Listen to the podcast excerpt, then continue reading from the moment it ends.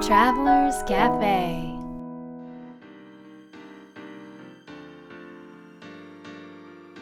ライフトラベラーズカフェへようこそ松田美弘です。若菜です。今上を向いて喋ってます。だって声が低いんだもん。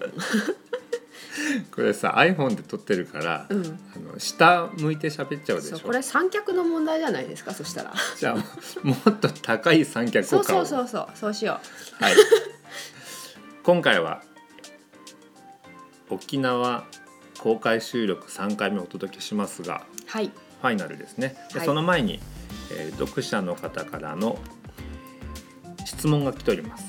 たくさん来てますね。愛知県にお住まいの方からなんですけどもはい。質問しますね。はい。海外から見て日本に足りないものは何ですか？ほう海外から見て日本に足りないものは何ですかという質問ですね。多分僕たちが海外にねたくさん行ってるからうん。そのことがよくわかるんじゃないかなという意図なんじゃないかと思うんだけど、はい。ミヒはなんかある？あ僕から？早く言ったの今。私から振られそうだった。えーっと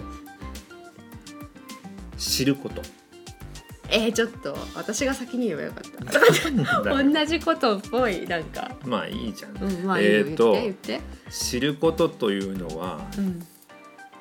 あまあいろんな知るがあるんだけど、うんうんうん。えーっと私たちは素晴らしい。ということを知ること。うん。言われた。たかぶった、言われたって感じしてる、はい、あとはあと何があるかな。知ることまあ私たちが素晴らしいということだけじゃなくて違いを知ること、であとはまあ海外でもね日本よりもいいところももちろんあるからそれを見ることとか体験する、体験することかな。うんうん。でも結局帰ってくる日本に帰ってくると、うん。日本は素晴らしいで落ち着く そうだね。うんうんうん。確かに。さて若菜さん答えをどうぞ。かぶりますがはい。樽を知る多分なんかなんだろうね。これ島国特有の感覚なのかわからないんだけど、うん。あのやっぱりなんていうかな。外国との接触が、まあ、ヨーロッパだったりあっちのアジアの方あと簡単に行けるからね。そうそうあっちはもうすぐ隣がもうね電車に乗れば行ける外国だったりするじゃん。うん。だけどそれができない分、うんうんどうしてもこうなんていうかな。まあ自分たちだけでこう完結をうんうんうんしていくと思うんですよ。ででそれはそれでいいんだけどそうなった時にでもなんか人って何かに憧れるものだから、うん。こうなんていうかなないものにすごく憧れを抱く。そうだよね。っていうのがやっぱりこう強いかなってうんう思うんんだよね。うんででもあのやっぱり海外に行って見てその日本人の方のその繊細な感覚、ん。センスあとはやっぱり礼儀だったりとか、なんか人と人との関わりにおいてのそのまあ関わり方やこの調和をもたらすなんかこうあり方っていうのはやっぱりねすごくあの素晴らしいし他の国の方々が持ってないものだと思うんだようね。ん。それは感じるね。ねなんかまあ海外で働く友人とかの話を聞いてみても、うん。どこ行ってもやっぱり日本人がどの国の人たちのひたちともこううまくやっていけるというかねうん。中中立というか、うん。そこにこう和をもたらしていくっていう、あ和をもたらすって感じだね。そうそう。っていうのをねすごく感じるし自分自身も、あの海外に行ってそれを感じるんですよね。だからなんかそういったところとかあのこの手先の器用さや正確さあとあのな空港でさうん。あの歩くエレエスエスカレーターっていうの？日本の空港。そうそう日本の空港エスカレーターとかあるじゃん、うん。あそこであの終わる時にうん。あの3カ国語でうん。もうすぐここあの終わりますので、うん足元にお気をつけくださいっていうアナウンスが入るの知ってた、知ってた。知らないでしょ。気づいてないでしょ。でもあれね、うん。すごい心遣いだと思うあわけ。ー確かに他にはない。そう3カ国語だよ。とかそういうちょっとした気遣いっていうかね、うん。なんか相手のことを考えたなんか心遣いっていうのは人としてすごく素晴らしいものだし、うんそういった部分でなんかその自分たちが持ってる素晴らしさをもっとなんか磨いていけたらいいなとは思うよね。なるほ。どね。うん。あとさなんかあの伝えるうん、ことが足りない、あーなるほど。うん。あそれは足りないことかも。う。ん、どうぞ。あの僕は経験してないんだけどうん、暗黙の了解っていうのがいろいろあるわけでしょ日本にあるあるある。例えば。あーこの間ね、うん。あの東京駅かな、うんうん。東京駅であのほんの10分とか15分の間に2回あったことなんだけど、うん。暗黙の了解が、ね、暗黙の了解のうん。ルールっていうかね、あのお店でねうん。あの買い物をしようとしたの。うん。そしたらあの、まあ、東京駅って狭いじゃない？お店も狭いから、あのまあ、並ぶ時とかも邪魔にならないようにこう並ばなきゃいけないんだうよね。ん。でこうなんとなくここにこちらに並んでくださいとは書いてないんだけどサインがないんでしょ？サインはないの、うん。サインはないんだけどなんとなく暗黙の了解でこっち側に並ばなきゃいけないみたいなのがこっちが広くても並ぶ向きが決まってる感じなんだ。なんとなくね。こうスペースがこっち側のがあるんだけど、うん。なんかこっち側みたいなのがあ,、うん。あるのね。でそれは知ってたんだけど、うん。誰も並んでる人がいなかったから、もうレジがもうそそろそろ終わるね人がいたからあもうすぐ私の番だし、うん。ここにいた方が、まあ、やっぱりすぐ物も出しやすいし、うん。まあ、ちょっと急いでたしねだからじゃあここのこの方の後ろに並ぼうと思って、まあ、スペースがちょっと広い方にうん。こう待ってたの。うん。でいざ物を出したら、うん。あちら側に並んでくださいって言われたの反ね。対側にね。で並んでる方が先なのでって言われたの。うん。で「あ先ほどから並んでたんですけど」って言ったら「うん。あそうですか」みたいな感じでうん。一応変えたんだけど、うん。っていうこと同じことがうん。本屋さんでもあったの。うんうんうんうん。で私じゃないんだけど多分その方もね海外に住んでる日本人だと思う。風貌からして。う。んであのまあ人の後ろに並ぶっていうことをその方はしてたわけ。うん。普通にね。うん。でも並ぶ列は違う方向にまあ暗黙のはあ。れ了解であるんだけど。でその方はまあもちろん自分の番が来たと思ってうん。物を出したら、あちらに並んでる方が先ですって言われちゃったわけ。う。ん。まあ、ちょっと非難されちゃったんだけど。でその方はちょっと、うんじゃあどこに並ぶといいかは書いそこも書いてないわけね。書いてないの。でその方はもううん。ごめんなさいっては言ってたんだけど、うん。あなんかかわいそうだなってなるほどね。思った。だからそういうのがすごく多分日本ってそのほんの数10分とかでね2回もあったから、ものすごくいっぱいあるんだなと思ってね。うんうんうん。うん。暗黙の了解ってまあでもそのお店だけじゃなくて、うん。日本人のコミュニケーションの中でもあるかもね。そうだねそうそれがまあまあいいところもあるんだけどただ、もう本当に今はもう国の国境がねうん。どんどんこうボーダーレスになっている時代でもあるしあの、まあ、国としてというよりこう地球に住む人間としてこうなんか生きていかなきゃいけないのかなっていうことを感じてるんだけれどもそうなった時にやっぱりわからない人たちもたくさんいて自分たちにとって当たり前なことが彼らにとっては全く当たり前ではないから、うん。それをやっぱりちゃんと伝えてあげるうんとかね、うん。なんかこちらからあのきちんと伝えるっていうことをなんか大切にしなくちゃいけないかなって思った。うんうん。まあ思っていてもあえて伝える。そうだね。ということを大切にするといいかなっていうことですね。うんうん。はい。はい、えー今日の質問でした、えーこのようにどんどん質問お待ちしてますのでぜひですねポッドキャストの番組が登録できる登録ボタンがあるんですがそこの中にプレゼント付きフォームがありますのでそこから登録していただければと思います。では今日いよいよ宗像さん最後の週はい。です。今日はどんなお話が聞けるのでしょうか。では中田さんに会いに行っていきたいと思います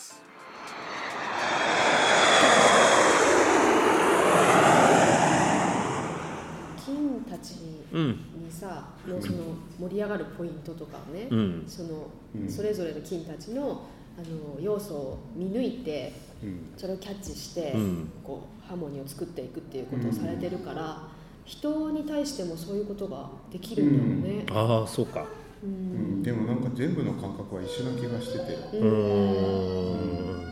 んなるべくその自分の感覚がうんこう無駄なものにならないようにうん。シンプルにしていく作業っていうのを常になるべくややっていこうと思って。それは普段の暮らしの中でも。暮らし全般で。うん。こうそぎ落としてしよりシンプルにしていくっていう感じですか。うんうんうん。あの普段暮らしていく中で、まあ、他に意識していることってどんなことがあるんですか？そうですね、うん。あまあ実は僕らあの学校も運営してて。おおあそうなんですね、学校。ああそうだ。うんうんでサドベリースクールっていううん。うんボストンにある学校をモデルにした学校なんですけど、うん。とにかくその子どもたちを信頼し100%信頼してないとなりたくない学校で,、うんで子どもたちはもう自分のその瞬間瞬間の要求に対してうん。あのレスポンスがすごい早いんですね、うーんそういう状態の子どもたちと常に接してるので、うんうん自分が今きちんとそれを自分自身が把握してそういうふうにしているかどうかっていうのはすごい鏡になるというかそういう場面が結構身近にあるので、うん自分をチェックするっていう。かああなるほどねそうそうそう。俺なんか無理してないかなとか、うん、そういうのを日常的にチェックできるのはありがたいです、そう本当の自分を生きているかっていうことを常にチェックしていくっていうことですよね。なるほどね。喘息にならないねもうそしたら。ギャップが、ね、生じないから。でもその理想と現実をこうフィットさせていくっていうのはうんみんな必要かもねでもね。うん。常に必要なんでしょうね。ここでうん。ある時フィットしても、うん。またやっぱり全てって変化していくから、絶対変化していくから。ああ、そうか同じことをやってても自分が変化してるからそうそうそう。同じことをやれば OK ってことでもないんだね。全然違う。常にだから喘息になりそうになったりもするの。それでもキャッチする。キャッチしてそこで調整して。素晴らしい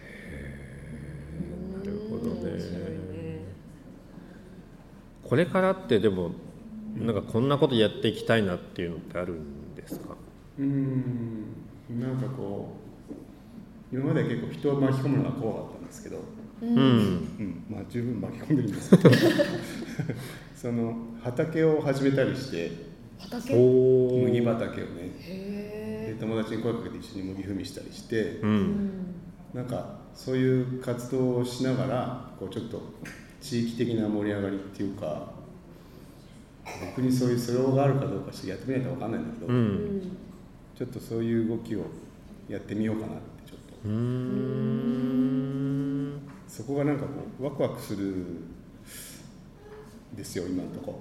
うんうんうんうん。なのでちょっとやってみたいなと思って、うん。うん、畑作り、地域作りってことにもつながっていく。うん、結局地元の人と一緒にやらないとどうにもならないんで、うんうんその今までと関わってないそのシステムと関わって、うんうんでどれぐらい自分がこう力を発揮できるのかとか、うんう。うんんあとはその小麦を中心にいろんな、まあ、産業って言ったらお大きいんだけど、う。うんんいろんな展開ができないかなと思ってうんうんその可能性も探りたいなとうん思ってます。楽しみだね。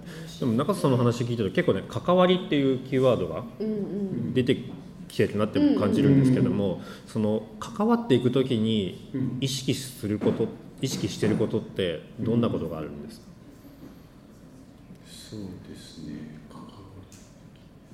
うん、まず自分がそのなんだろう迷惑かけてもいいって思えるかどうか。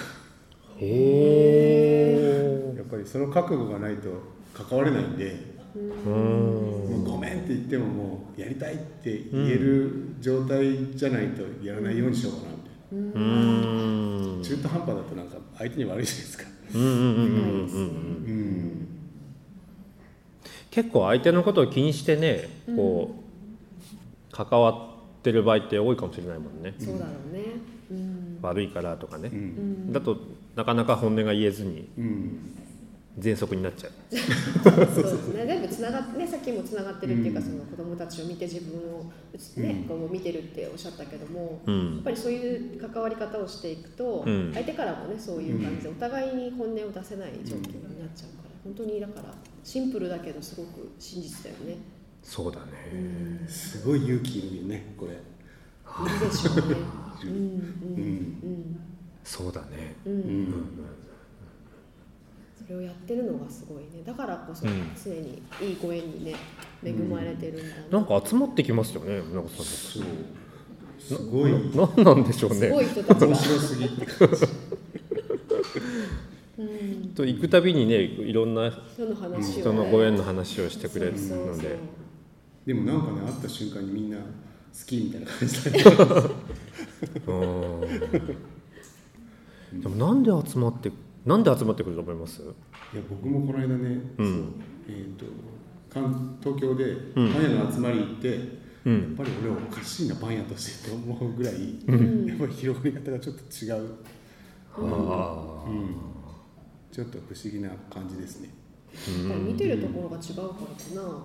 パン屋さんだけどパン作りじゃないよね。まあそこも見てるけど、ううん。な生き生き方っていうか。大きく言うと生き方なんでしょうね。ん、うん、なんかあり方っていうあああり方ね。あり方なんだと思うんうんですうんううん。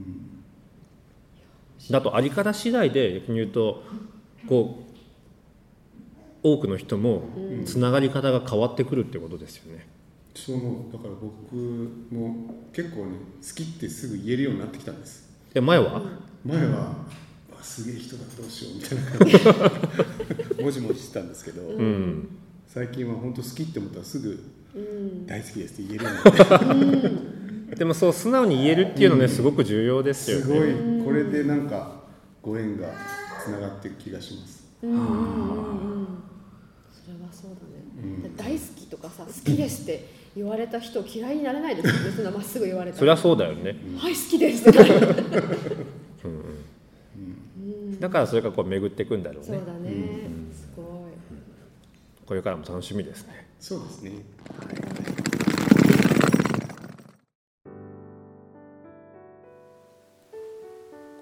いやーいい話だったね。今回もはい。響きました。響きましたね。はい。はい。ミヒはうん今回のお話を聞いてうんどうでしたか？やっぱりね僕はあのちょっと人と関わっていくのがあまり得意ではないんですが、はい。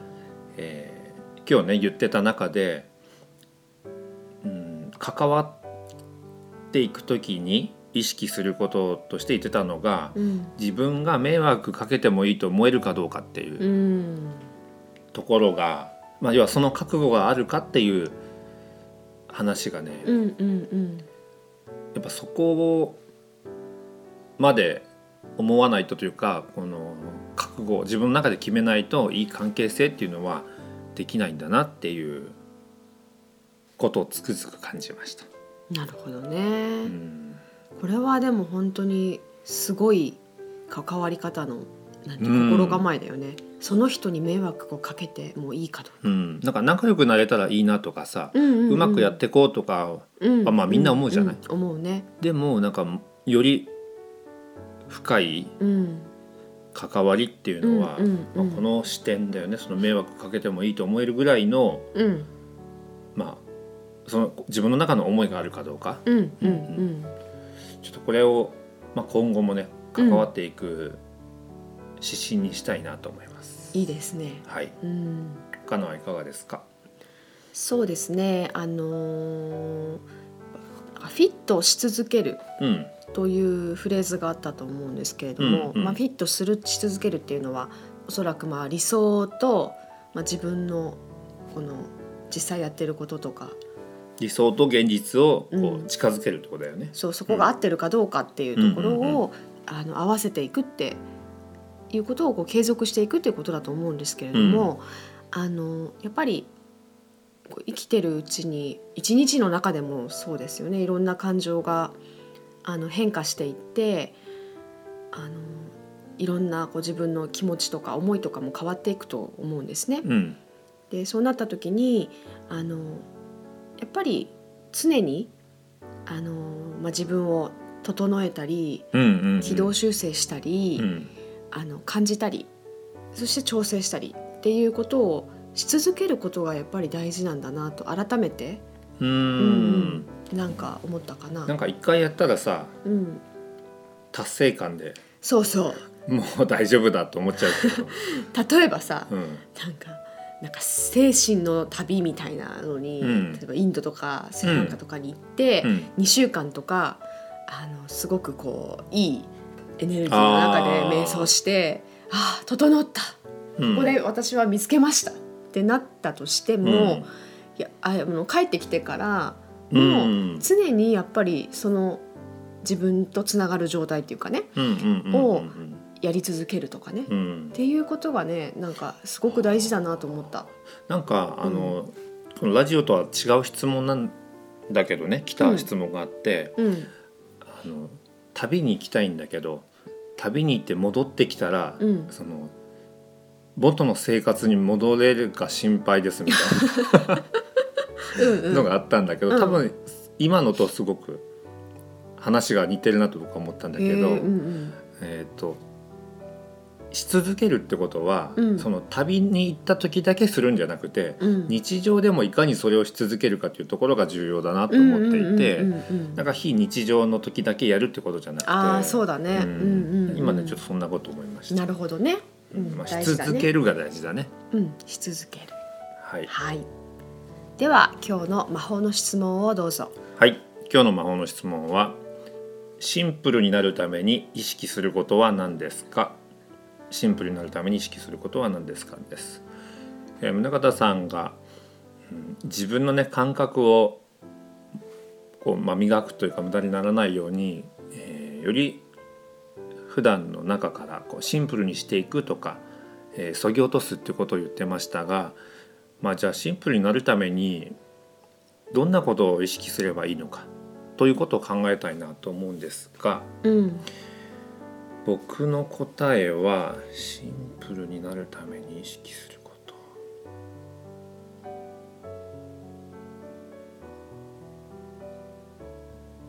今日は何をやめようかなへえと問いかけるほう。あやってんのそれ。いやこれからやることを言うこれからやってんの。今質問作ったんだから。これからのことを言ってるわけ。あ、そうなの、まあ、もしくは、うん、えー、と一日を振り返ってみて、うんうんうん。もっとシンプルに過ごすためには、まあ、どれがちょっとなんていうのかな、まあ、無駄とは言わないけど。うんあこれをちょっと手放した方がよかよかったかなってこう振り返るって自分のね一日を振り返ってみるっていうことはしたいなとうんいいですね。思います。はい。岡野さんの答えをどうぞ。私がシンプルになるために意識まあしていたこと。うーん。意識していたことはうん。今を振り返ると、いつも本当の思いに気づき続けるということをやってきた。どうやって？それはね私の場合は、あのまあ書く書き出すことあなんだ書くの？そうなの。へえ。まあ大体何かに悩んでる時っていろんな声がいっうんぱいこう頭の中で合戦してるわけ。うんうんうんだからまずその声を一つ一つ書き出して、うん。書き出してうんうん。で、まあ、感じた上でじゃあこの中でここの状況で何が私を本当にしたいことなんだろうとか何を大切にしたいんだろうってうん。その中でこう見つけていくのね。っていうことを、まあ、ずっとしてきたなと思って。うん、い書いたのって見返したりするの？うーん。まあ本当たまに。あじゃあもうか書いた時点で一応終わってるんだ。整理されてるとか。そうでねでもね見返したことがあるの。うん。結構最近はもうノートに取らなくても、うん。頭の中とか心の中でそれができるようになったんだけど、うん昔とか学生の頃とかはそういうことができなかったから書き出してたのね、うん。でそのノートを全部見てみたんだけど、うん。面白いのがなんか本当に大切にしたいことって、うん。どの状況でも同じことだって同じこと書いてたんだよね。同じことなの結局。同じことを書いてんの？書いてるっていうかその要は最後の言葉がさ、うん。まあ、あ私はこれを大切にしたいんだなっていうのがあるとするじゃない、うん。それが全部うん。同じようなことだったの、17歳ぐらいの時から。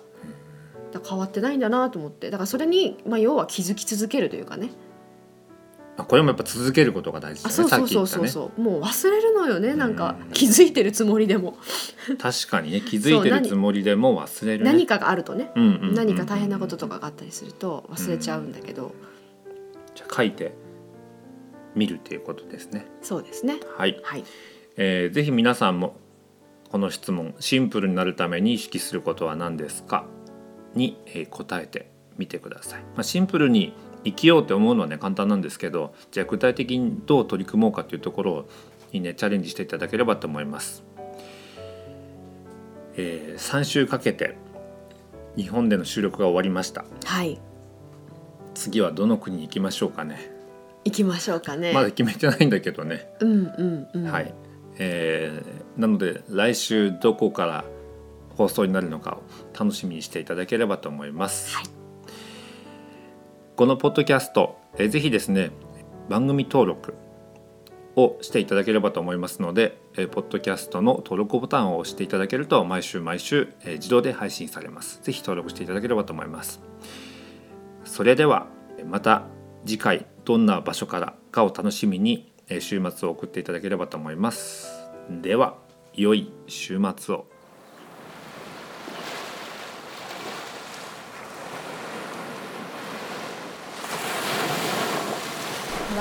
Travelers Cafe